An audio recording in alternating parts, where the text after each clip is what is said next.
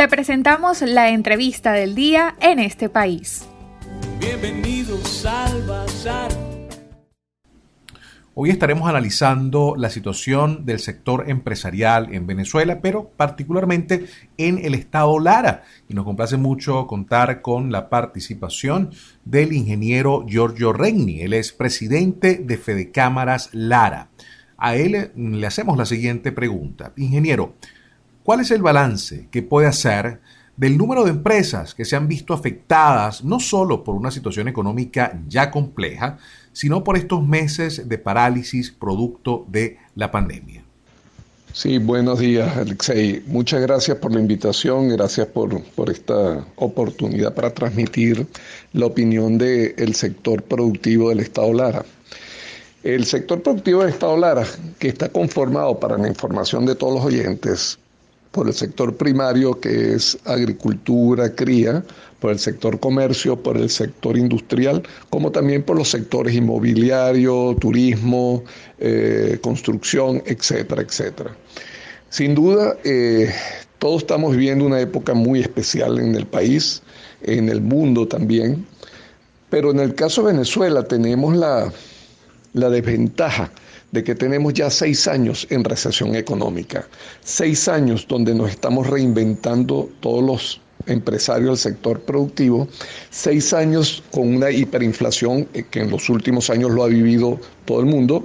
Nosotros hemos estado teniendo mucha complejidad en nuestras operaciones a raíz de falta de producto de materia prima, de productos de empaque, de la distribución de los mismos y después, hoy en día, con la falla de también el poder adquisitivo de la, de la ciudadanía para poder adquirir productos nuestros. Tenemos también como, como, opción o como razón de que nos afecta la importación de productos con libres aranceles, productos importados que ayudan y benefician es a las empresas que están en esos otros países, que benefician a los empleados trabajadores de esas empresas que son fuera de Venezuela. Y esa es una de las razones por las cuales eh, seguimos estando con una situación precaria. En Venezuela, a raíz de estos seis años que mencioné antes, hemos estado eh, aprendiendo y nos estamos eh, siendo eh, más efectivos en una resiliencia de poder, de poder soportar y, reinventándonos cada día, cada semana, pero ya con la situación de la cuarentena, ya con la situación de que tenemos mm, ciento y alguito de días con una cuarentena, eh, eso sí, ya ha afectado a muchas empresas que han tenido que cerrar.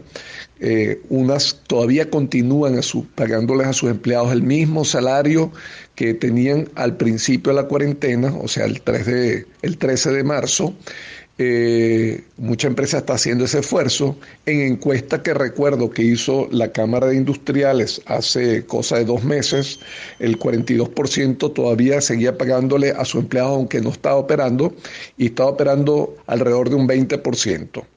Ya hoy en día debe ser mucho menos eh, por la situación que estamos viviendo. En el sector comercio estaba hasta hace unas semanas operando alrededor de un 20% con la liberación de del decreto regional de la gobernadora Meléndez, donde permitía la apertura de centros eh, ferreteros y de centros eh, y, y, comercios de autopartes, pero después vino el decreto nacional donde empezó el 5 por 10, después cambió al 7 por 7, donde hasta ahora no se le ha visto mucho efectividad si tú andas por la calle ves mucha gente transitando eh, y, bueno, no ha sido muy efectivo, aun cuando desde el punto de vista comercial algo ha paliado esta, esta situación. Hemos visto algunos esquemas que han cambiado en términos de los días que se permite la actividad empresarial, otros de cuarentena, pero hemos escuchado y leído críticas de algunos voceros del sector empresarial a nivel nacional que han manifestado que este tipo de modificaciones genera una interrupción en algunos procesos industriales y empresariales que por su naturaleza deben ser continuos. ¿Qué opinión tiene, en el caso del Estado Lara, sobre estos esquemas de flexibilización paulatina o de restricción que se han establecido para sectores priorizados o no priorizados ello de por sí representa una limitante cuando hablamos, por ejemplo, de una cadena productiva, sector primario, industrial y comercial. ¿Qué nos puede comentar, ingeniero Reini? Realmente es así, Alexei. Tú diste en el clavo cuando dijiste la cadena que se llama cadena productiva. Ninguna empresa es independiente para poder producir. Todas las empresas de una u otra manera estamos ligados y tenemos lo que se llama, lo que te acabo de decir, encadenamiento productivo. Un ejemplo, por ejemplo, para una empresa que produce huevos necesita los cartones de envase de huevo para poder, producir los cartones en base de huevo se necesita una pega especial que fabrica otra empresa que suministra a quien fabrica los cartones. Y los cartones son necesarios para poder hacer la entrega. La empresa que hace eh, y que produce los huevos eh, necesita también quien le maneje y le haga mantenimiento, por ejemplo, a sus equipos de montacargas o de maquinaria. También necesita que le haga la revisión de sus sistemas contra incendio para poder operar con seguridad. Eh, necesita la tinta para poder imprimir los, los precios de los productos. Todo está encadenado y no necesariamente en el sector industrial nada más, sino también estamos hablando en la parte de distribución para poder hacer llegar ese producto final a los mercados en la parte de materia prima, como ya mencionamos, en la parte de comercialización, y probablemente una empresa que esté o un comercio que esté comercializando necesita el apoyo de la Cámara Inmobiliaria o del sector inmobiliario para poder tener ciertos compromisos cubiertos o del sector construcción si está haciendo alguna actividad. Eh, me viene a la mente también que hay una empresa de construcción que estaba eh, trasladando a sus empleados porque estaba haciendo una ampliación una planta de alimentos que era muy necesaria para poder subir su capacidad productiva y no los dejaban trasladarse. Entonces, eh, el concepto de que los sectores permisados que es principalmente alimentos, medicina y demás, es relativamente una misión muy corta porque debería permitirse, buscando, digamos, los razonamientos y las, las solicitudes adecuadas para que se le permitan a esas otras empresas operar también. Probablemente no tengan que operar a full capacidad las segundas empresas que estamos mencionando. Posiblemente, como en muchos casos se está haciendo en el sector productivo, eh, se tiene que operar eh, un grupo parcial de sus empleados para evitar la posibilidad de contagio, para evitar el riesgo de ellos.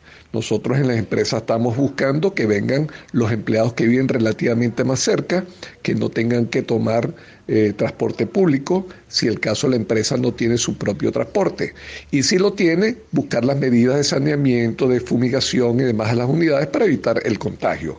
También estamos velando en cada una de las empresas a la entrada de nuestro personal y como te digo, buscamos una nómina reducida y, alternándola una semana sí, una semana no, estas mismas personas eh, donde se les toma la temperatura, donde se le hace todos los chequeos y donde previamente antes de ir al lugar de trabajo se les pregunta si están en condiciones, si ellos no sienten ningún tipo de síntoma que pueda afectar.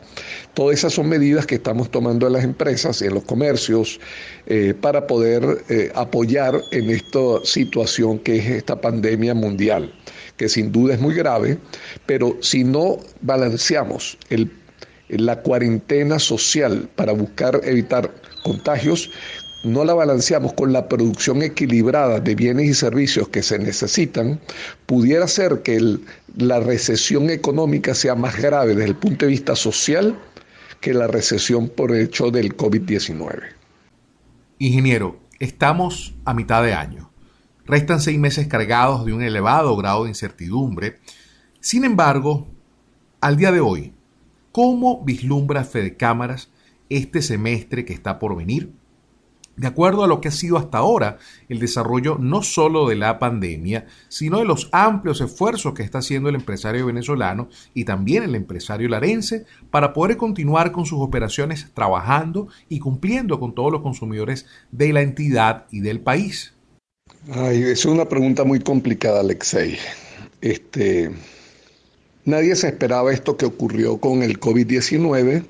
No sabemos si pudiera venir alguna otra situación sobrevenida en el futuro cercano.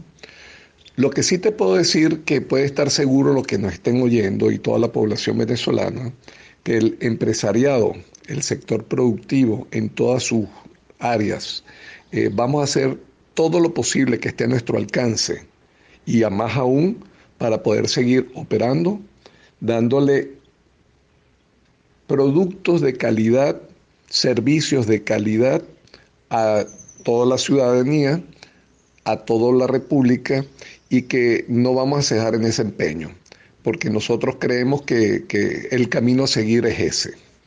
Y dando un mensaje de, optimismo, yo creo que nosotros, por todos estos años que mencioné en principio de tu primera pregunta, de resiliencia que tenemos, de, sobre, sobreponernos al embate de esta situación que de, de recesión económica de los últimos años, hemos aprendido todos los venezolanos, todos nosotros, los que no reciben gas en sus casas, los que no tienen agua, los cortes eléctricos, todos hemos aprendido a reinventarnos de una u otra manera. Y creo que como venezolanos estamos más preparados que muchos otros ciudadanos de otros países para poder salir adelante con, buena, con buenos resultados.